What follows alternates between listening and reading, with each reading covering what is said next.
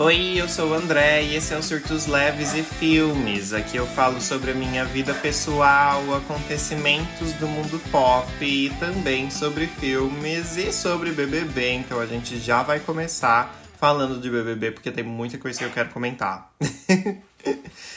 Gente, essa semana está sendo uma loucura porque eles estão naquele modo rápido, né? Naquele modo apressado de BBB. Não é semanas normais, não são semanas normais em que acontece, né? É, como que é?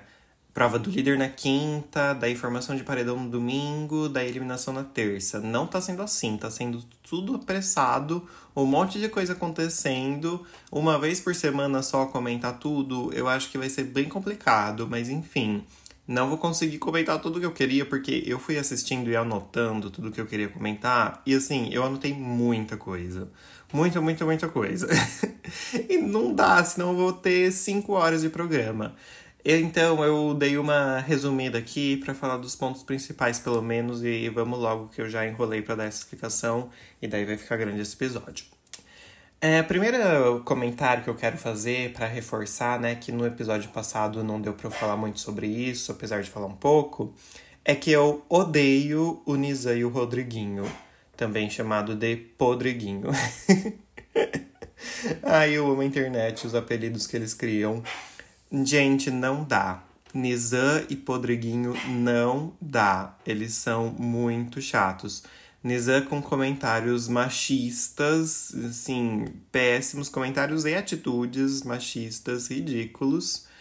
Rodriguinho vai junto, né? Podriguinho vai junto na onda dele e o Podriguinho vai até mais longe, porque daí, além de ser machista, ele também é é gordofóbico, ele também é xenofóbico. Então, assim, é uma podridão atrás da outra e ele não para. Ele não para. É ele abrir a boca que sai uma escrotidão.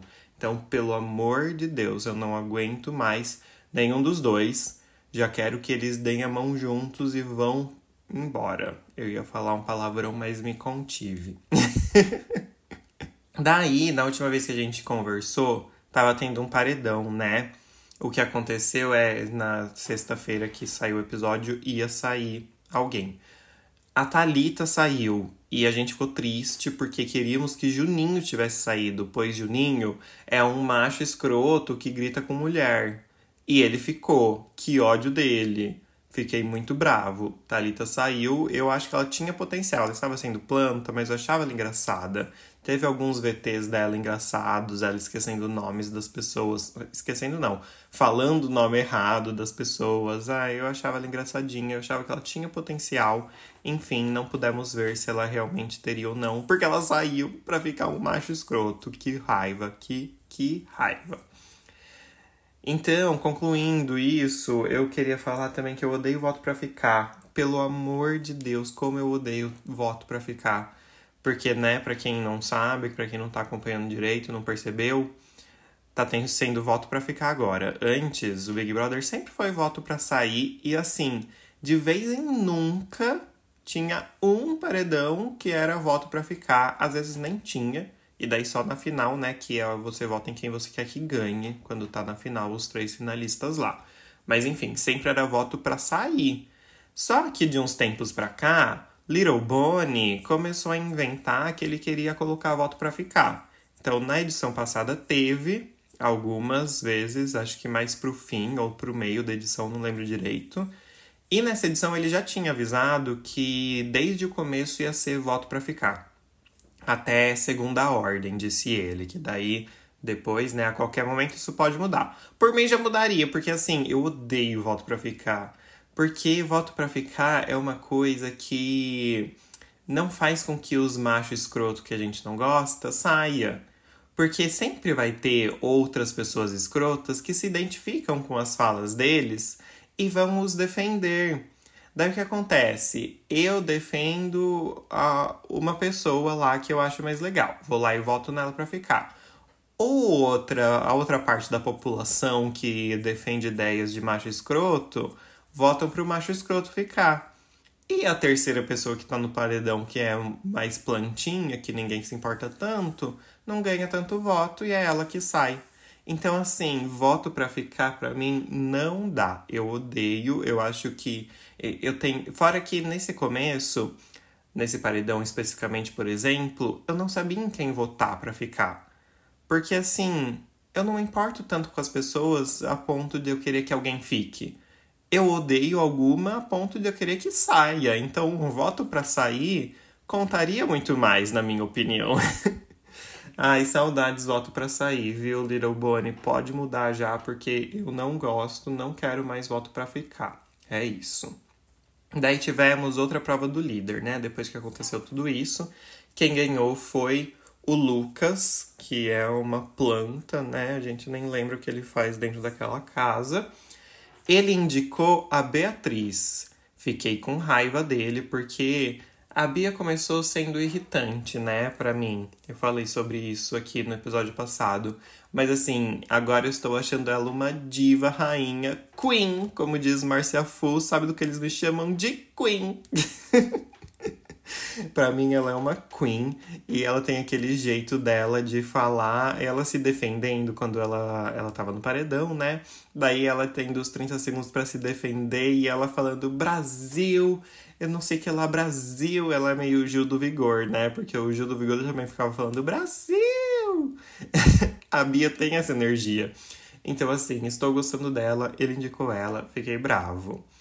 Daí tivemos a votação da casa. O comentário que eu tenho para fazer sobre isso é que Yasmin e Vanessa, Yasmin Brunet e Vanessa Camargo. Ai, amigas, tá difícil defender vocês. Elas desperdiçaram voto, votaram em pessoas aleatórias, assim, que não fez diferença para aquela votação, e elas não desgrudam do Podriguinho, entendeu? E o Podriguinho é amiguinho do Nizam, então ela, consequentemente elas ficam junto do, do Nizam também. Então, assim, Amigas, saindo perto desses machos escroto, pelo amor de Deus. Tá difícil de defender, viu? Espero que eles sejam eliminados logo pra gente ver se elas acordam pra vida e, né, tomam um posicionamento melhor. Enfim. Daí teve a votação da casa, né, como eu disse, empatou entre Alane e Pisani. Daí o líder colocou o Pisani, fez pelo menos uma uma decisão correta e colocou o Pisani. O Pisani, eu não detestava ele de, de tudo, assim. Só que ele andava com os machos escroto também. Então teve lá um caso de comentários machistas que ele presenciou e não fez nada, só deu risadinhas, não concordou, não falou nada, mas deu risadinhas. Não sei se só para parecer simpático, sei lá. E depois ele foi falar sobre isso com a Yasmin. Só que ele não falou com todas as letras o que aconteceu, porque eram comentários sobre a Yasmin, né? Comentários sobre o corpo da Yasmin. Ele não contou para ela com todas as letras, ele só falou: houve comentários que eu acho que pode dar ruim lá fora. E ele não falou para ela exatamente o que aconteceu. Ele não tentou conversar com os amiguinhos dele falando que aquilo era errado. Ele só jogou essa e não comentou mais nada depois. Então, assim, eu acho que ele meio que não queria fazer parte desse tipo de comentário, mas ele não fez nada a respeito. E ele ficava puxando o saco dos machos escroto, né? Daí teve a dinâmica lá de montar o pódio da final e ele colocou os machos escroto. Então, assim, ai, amigo, desculpa, você você poderia ter sido melhor, eu acho, mas não dá para defender também, porque ficou defendendo os amiguinhos macho escroto. Então, é isso. é, depois, nesse paredão, também tivemos um grupo de vetados, tipo, pessoas que não iam votar. Foi sorteio, né? Sorteou alguém na urna e essa pessoa sorteada falava alguém que ela que não ia votar, que ia ser vetado da votação. Os vetados foram Luigi, Nizam, Juninho, Matheus, Rodriguinho e Raquel. Eu estava feliz que eles tinham sido vetados porque não gosto do Nizam, não gosto do Juninho, não gosto do, do Podriguinho. Mas daí o que acontece? Esse grupo de vetados depois tinham que escolher alguém para colocar no, no paredão.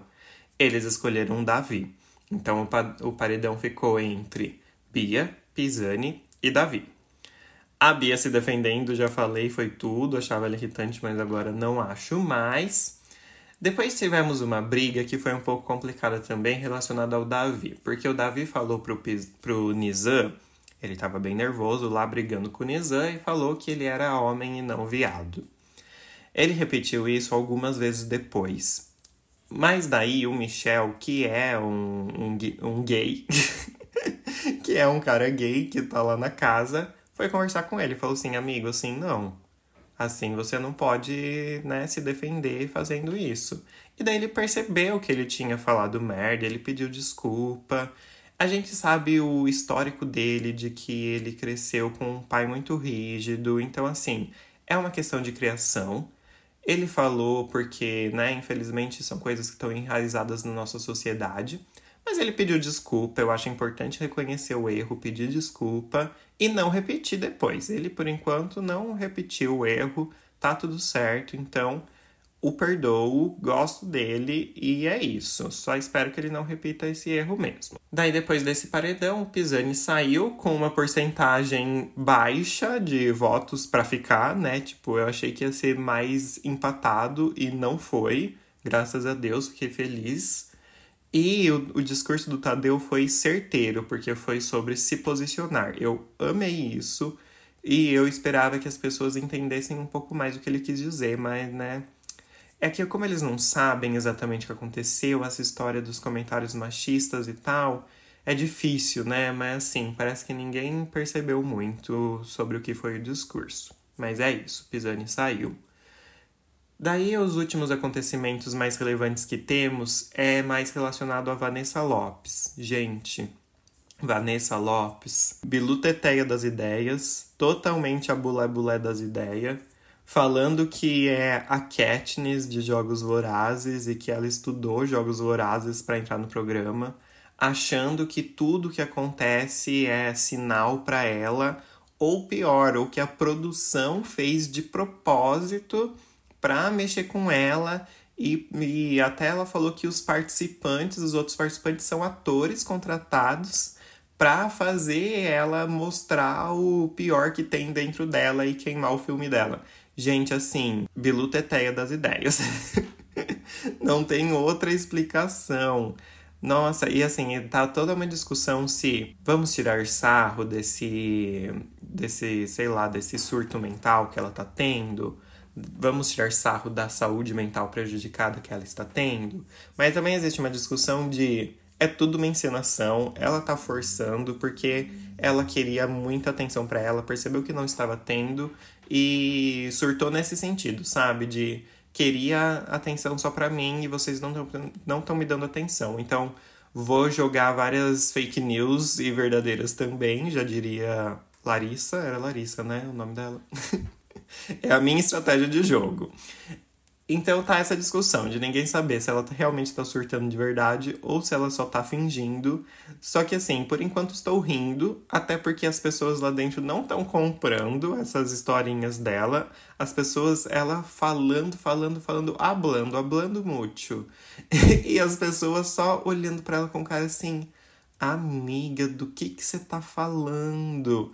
Então não tá prejudicando ninguém, eu só tô achando engraçado ela falando tudo isso. Aparentemente, agora, depois de surtar um dia inteiro, ela tá um pouco melhor. Ainda um pouco esquisita, mas os comentários aparentemente ela parou de fazer. Então, veremos cenas dos próximos episódios. Daí ontem tivemos uma prova do líder. Uma prova mal feita, hein, BBB? Puta que pariu, gente. A prova, assim, conceito da prova eu achei até legal, são várias fases e tal. Só que daí chegou na última fase, eles tinham que ficar pendurados lá num negócio, al, alçados, eu falava, não é, içados, não sei que verbo deveria usar aqui.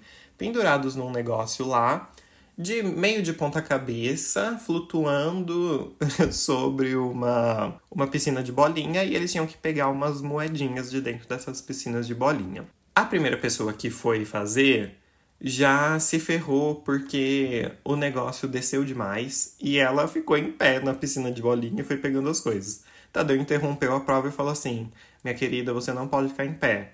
Vamos fazer de novo. Ah, não, e antes disso teve uma coisa que eu esqueci de comentar. Foi pro intervalo para eles prenderem né, o, o participante da prova na, nessa estrutura aí que ia içar eles, que ia deixar eles voando em cima da bolinha da piscina de bolinha. Quando voltou do intervalo, ela estava lá presa no negócio já, mas eles perceberam que tinham esquecido de colocar uma bolsa nela, que é onde ela ia colocar essas modinhas que ela pegasse na piscina de bolinha. Então, assim, uma parte super importante da prova eles esqueceram e daí eles tiveram que usar o tempo do programa para consertar esse erro que era para ter sido feito durante o intervalo. Então já começou cagado. Mas daí, beleza, deu esse problema de ela ter conseguido ficar em pé, não podia ficar em pé. Foi, acho que foi pro intervalo de novo e daí colocou ela de uma em uma posição certa para ela ficar mais meio que de ponta cabeça mesmo, com as pernas mais para cima, para ela não conseguir ficar em pé de jeito nenhum. Só que assim, o negócio demorava, começava o tempo, o negócio demorava 10 segundos para descer até a piscina de bolinha. E daí ela pegava lá, beleza. E daí, quando faltava 12 segundos ainda de prova, o negócio já subia. Então, assim, gente, tinha que subir quando faltava zero segundos, né? No zero, devia subir. E devia descer, e quando ela encosta na bolinha, solta o cronômetro. Devia ser alguma coisa assim. Ai, achei muito mal feita essa prova, muito mal feita. Mas enfim, essa, essa final só foi com três pessoas. Quem ganhou foi o Matheus. Eu até gosto do Matheus, acho ele um pouquinho planta também, mas gosto dele. Ele fez um VIP, assim, com pessoas que me incomodaram. Por exemplo, Podriguinho, ele chamou para fazer parte do VIP. E a Vanessa também, que, assim, preguiça dela. É... Ai, falando da Vanessa, esqueci de comentar uma coisa. Além desse surto dela achar que todo mundo tá contra ela e da gente achar que ela só tá querendo atenção, teve também várias falas problemáticas dela falando assim: um, é, um dançarino profissional preto, que é o Luigi, não está do meu lado. O deficiente, que é o Vinícius, para atleta, também não. Nem o fanqueiro, que é o Bin Laden. Então, assim, foi tudo num tom de um preconceito que, nossa, eu acho que assim, ela só só mostrou o que ela realmente sente nesse surto. Então, enfim, Matheus chamou ela pro VIP e eu fiquei bravo com ele. Mas eu até gosto dele. E daí ele tem a mira do líder. Mira do líder é são pulseirinhas que o líder que ganhou a prova dá para pessoas que uma dessas pessoas ele vai colocar no paredão quando chegar a formação do paredão, que inclusive é hoje. Ele deu pulseirinhas para Nizam, Juninho, Pitel e Raquel. Gostei, porque não gosto do Nizam nem do Juninho. A Pitel me irrita também, mas assim, não a ponto de eu querer que ela saia o mais rápido possível. Ela pode sair mais pra frente. Eu prefiro que Nizam e Juninho saiam primeiro. A Raquel, eu acho ela uma diva. não, eu achava que ela tinha bastante potencial. Infelizmente, ela não tá mostrando muito. Mas acho que depois que a casa esvaziar um pouco, porque assim, 26 pessoas, agora estão com 23, né? 23 pessoas é muita gente, então não dá pra gente acompanhar todo mundo, ela não tá aparecendo direito. Espero que ele coloque o Nizam, porque, gente, o Nizam não aguento mais. Desses daqui é o que mais me irrita. Ele, junto com o Podriguinho, são quem mais me irrita na casa. Se tiver os dois no paredão, eu não sei nem qual, qual eu prefiro que saia. E é isso. Ai, meu Deus, enfim, acho que eu fiz um bom resumo de tudo que aconteceu nessa semana, todas as minhas opiniões. Me contem também nas redes sociais, André Underline Nardini, tudo que vocês pensaram sobre os acontecimentos, tá? Agora vamos falar de um filme da minha estante Vamos falar de O Espetacular Homem-Aranha 2, obviamente, porque semana passada falamos sobre o 1. Essa semana vamos falar sobre o 2. Esse filme que foi um pouco criticado quando ele foi lançado, né? Eu sinceramente não entendo por quê. Eu gosto muito desse filme também. Eu acho ele muito bem feito visualmente. As cores dele são muito bonitas. A fotografia, adoro falar fotografia de um filme, elogiar. Parece que eu sou um crítico que entende bastante de cinema. a fotografia do filme é maravilhosa. Não, mas eu gosto de verdade. As cores do filme são vibrantes, assim, são umas cores. Ai, não sei falar. Comparado com o primeiro filme, o primeiro filme é meio fosco, sei lá, meio apagado. Eu gosto muito também, acho legal, acho conceito.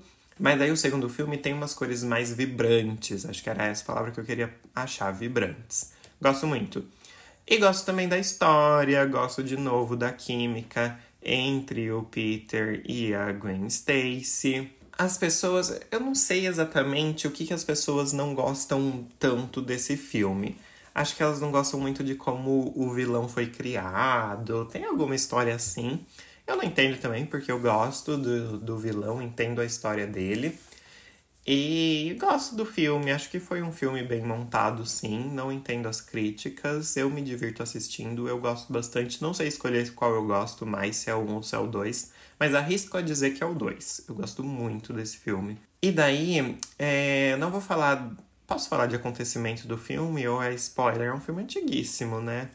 Não vou falar, tá? Porque é spoiler. Mas tem um acontecimento lá no fim que a gente fica muito triste, que a gente não gosta e que assim, o meu maior sonho é que tenha um novo filme do, do Andrew Garfield como Homem-Aranha, ou no filme do Tom Holland, né? Ele aparecendo de novo, mas resolvendo esse acontecimento que ninguém gostou, que todo mundo ficou tristérrimo que aconteceu, tá? Não sei se vai rolar, mas queria muito. Enfim, só vou falar assim, quem sabe, sabe.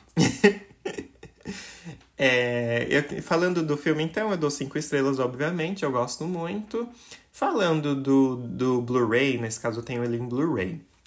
Eu vou dar cinco estrelas também. Ele tem muitos extras, ele tem cenas, inclui, cenas excluídas, incluindo Peter encontra seu pai.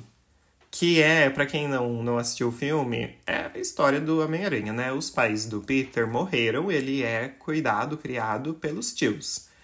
E daí, nesse filme, o, eu, eu gosto desses, dessa saga do Andrew Garfield como, como Homem-Aranha, porque ele explora mais a história dos pais do Homem-Aranha. No primeiro filme fala bastante sobre isso, no segundo continua falando sobre isso. Eu gosto bastante. Ah, e no segundo é, eu acho que é isso que acontece, né? De novo, aquele problema de que. De novo, como se eu tivesse falado sobre isso com vocês. No Homem-Aranha 3, lá do Tobey Maguire, a gente vai falar sobre ele em breve, mas já dando uma pincelada. Reclamavam que tinha muito, muito vilão em um filme só. E nesse tem meio que de novo isso, né? Porque temos o. Gente, acabei de, de, de ver o filme e esqueci como ele chama. O que dá choque lá, como ele chama? Eletro? Electro? Electro? Esqueci o nome dele, o que dá choque. E tem o, o amigo do Peter, né? Que é o Duende Verde. Então acho que as pessoas não gostam disso, que tem mais de um vilão em um filme só e delas acham muita coisa para pouco filme. Enfim, não me incomoda, mas é isso. É, esqueci o que eu tava falando. Não, ah, tá. Tem, tem a ver com o pai dele, é porque eu lembrei dessa história porque os pais dele tem a ver com esse amigo dele que vira o Duende Verde a empresa, os pais é, trabalhavam na empresa e tal, enfim. É, e daí, nesse, nessa saga do Andrew Garfield, exploram muito mais essa história dos pais dele. O que eu sentia falta de saber o que, que os pais dele faziam e tal. Então eu gosto bastante desse, desse ponto. E eles morreram. No primeiro filme, ele conta que eles morreram quando o Peter era pequeno. Mas daí, nesse filme, era para mostrar que o pai dele estava vivo. A mãe, não que eu saiba, né, que eu lembre, a mãe não.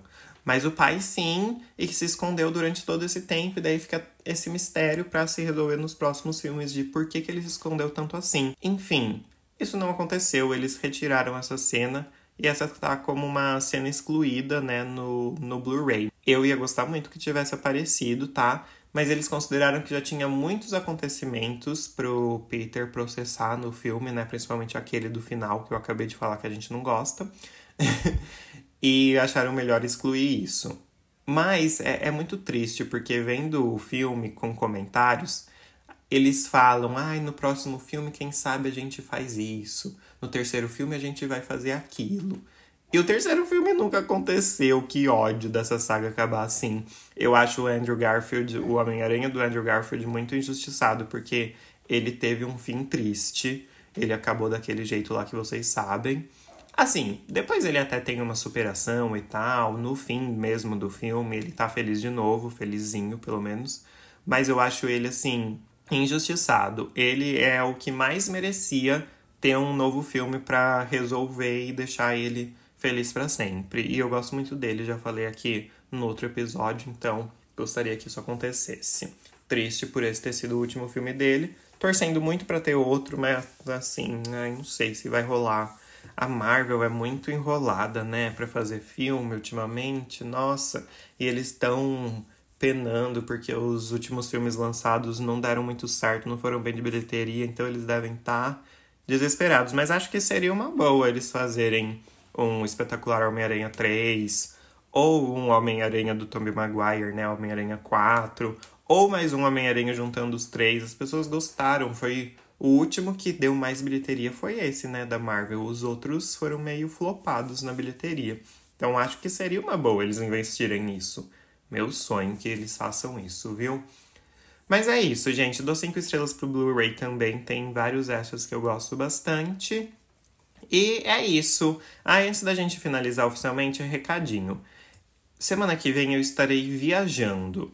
E daí eu vou tentar postar um episódio é, que eu já vou gravar. Então, assim, não vai ser comentando de Big Brother, não vai ser comentando dos acontecimentos da semana. Então, não sei se vocês estão muito interessados nisso. Eu pensei em fazer um, um joguinho, alguma coisa, e comentar de mais um filme da minha estante, mas assim, só. Não vou conseguir falar de notícias quentes porque estarei viajando, não vou conseguir gravar. O que vocês acham? Solta um episódio assim, de assuntos é, levianos, eu ia falar, não sei se se encaixa nesse caso, assuntos que não são notícias quentes da semana, principalmente Big Brother. Não vai ter como eu falar de nada do Big Brother, porque eu preciso gravar já, porque, né, vou viajar daqui a pouquinho. Então é isso. Me contem se vocês querem esse episódio ou se tudo bem, a gente fica uma semana sem e na outra semana eu volto falando sobre Big Brother e tudo mais de novo, tá? Me deem suas opiniões. Espero que vocês tenham gostado desse episódio. Falem para mim o que vocês pensam sobre o Big Brother, tudo o que aconteceu. E sobre o espetacular Homem-Aranha 2, se vocês gostam, se vocês gostam dessa saga e tudo mais, tá bom? Um beijo. Ah, minhas redes sociais são André Underline Nardini, só reforçando o que eu falei lá no começo, mas é isso. Um beijo, vejo vocês no próximo episódio, na próxima semana. Tchau!